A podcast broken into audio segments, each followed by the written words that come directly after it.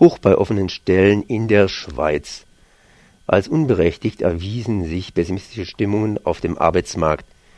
So ist der Bedarf qualifizierter Arbeitskräfte im ersten Quartal 2012 laut dem Stellenvermittler Adeco gestiegen. Der Ende 2011 registrierte Einbruch an offenen Stellen ist überwunden. Mit Ausnahme der Ostschweiz verzeichnen alle Regionen einen Zuwachs nach Arbeitskräften. Am stärksten gesucht waren Beschäftigte im Management, vor allem in den mittleren und höheren Positionen. Dort betrug der Zuwachs 31 Prozent. Bei medizinischen und sozialen Berufen stieg die Nachfrage um 26 Prozent. In der Kategorie Finanz und Treuhand legte man um 19 Prozent zu, während Büro und Verwaltung ein Plus von 17 Prozent aufwiesen. Beide Bereiche hatten allerdings im Vorquartal starke Rückgänge.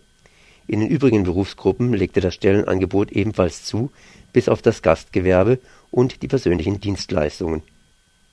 Steigende Cheflöhne in der Kritik der Aktionäre 55 Prozent der Citigroup-Aktionäre stimmten in den USA gegen den Lohn des Konzernchefs. Das Ergebnis der Konsultativabstimmung trifft aber auch nicht nur die Citigroup selbst. Die Generalversammlungssaison hat eben erst begonnen. Die unverbindlichen Abstimmungen zu den Cheflöhnen in den USA sind erst seit kurzem Pflicht.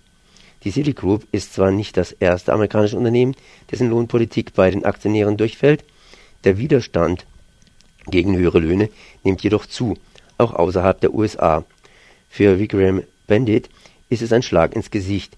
In den zwei Jahren zuvor hatte er sich mit jeweils einem Dollar Lohn zufrieden gegeben, um die Bank aus der Finanzkrise zu führen. Inzwischen meutern die US-Aktionäre. 15 Millionen US-Dollar sind ihnen einfach zu viel Gehalt für den Chef. Konsultative Abstimmungen haben in der Schweiz kaum Konsequenzen. Als eines der letzten westeuropäischen Länder kennt die Schweiz keine zwingenden Aktionärsrechte im Zusammenhang mit Vergütungen. Auch in der Schweiz wurden schon einmal eine konsultative Abstimmung verloren.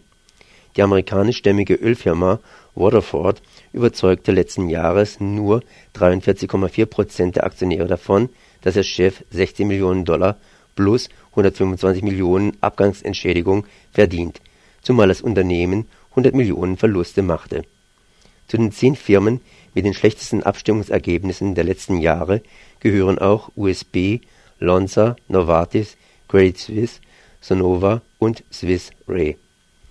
Bei knapp der Hälfte der 100 größten börsennotierten Schweizer Firmen können die Aktionäre heute am Donnerstag ihre Meinung zur Verfügung abgeben.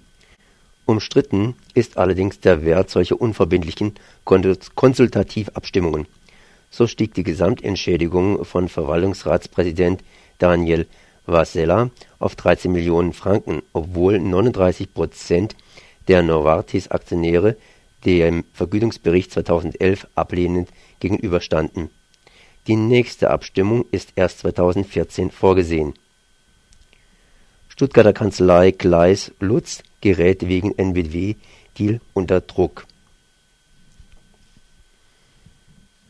Jahrelang war Gleis-Lutz sozusagen die Haus und Hofkanzlei des Landes.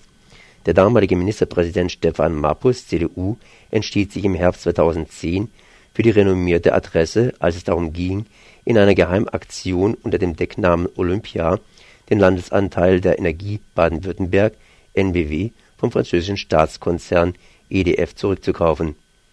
Nun wird der Druck auf die Kanzlei Gleis-Lutz größer. Der Untersuchungsausschuss des Landes welcher das Fünf-Milliarden-Geschäft aufarbeitet, hakt nach. An diesem Freitag müssen die Top-Anwälte der Kanzlei um, äh, um ihren Vormann Martin Schockenhoff in den Zeugenstand und erklären, warum sie am 30. November 2010 zu der Einschätzung kamen, Mappus könnte das Geschäft ohne Beteiligung des Landtages durchziehen. Bekanntlich war dies eine fatale Fehleinschätzung, denn der Staatsgerichtshof des Landes verurteilte Monate später diesen Vorgang als Verfassungsbruch der Expertenrat der Kanzlei Kleis Lutz wurde mit 450 Euro pro Stunde vergütet, was sich für den gesamten NBW-Deal auf satte 2,7 Millionen Euro summierte. Dies waren die Nachrichten von so Südwest heute am 19. April 2012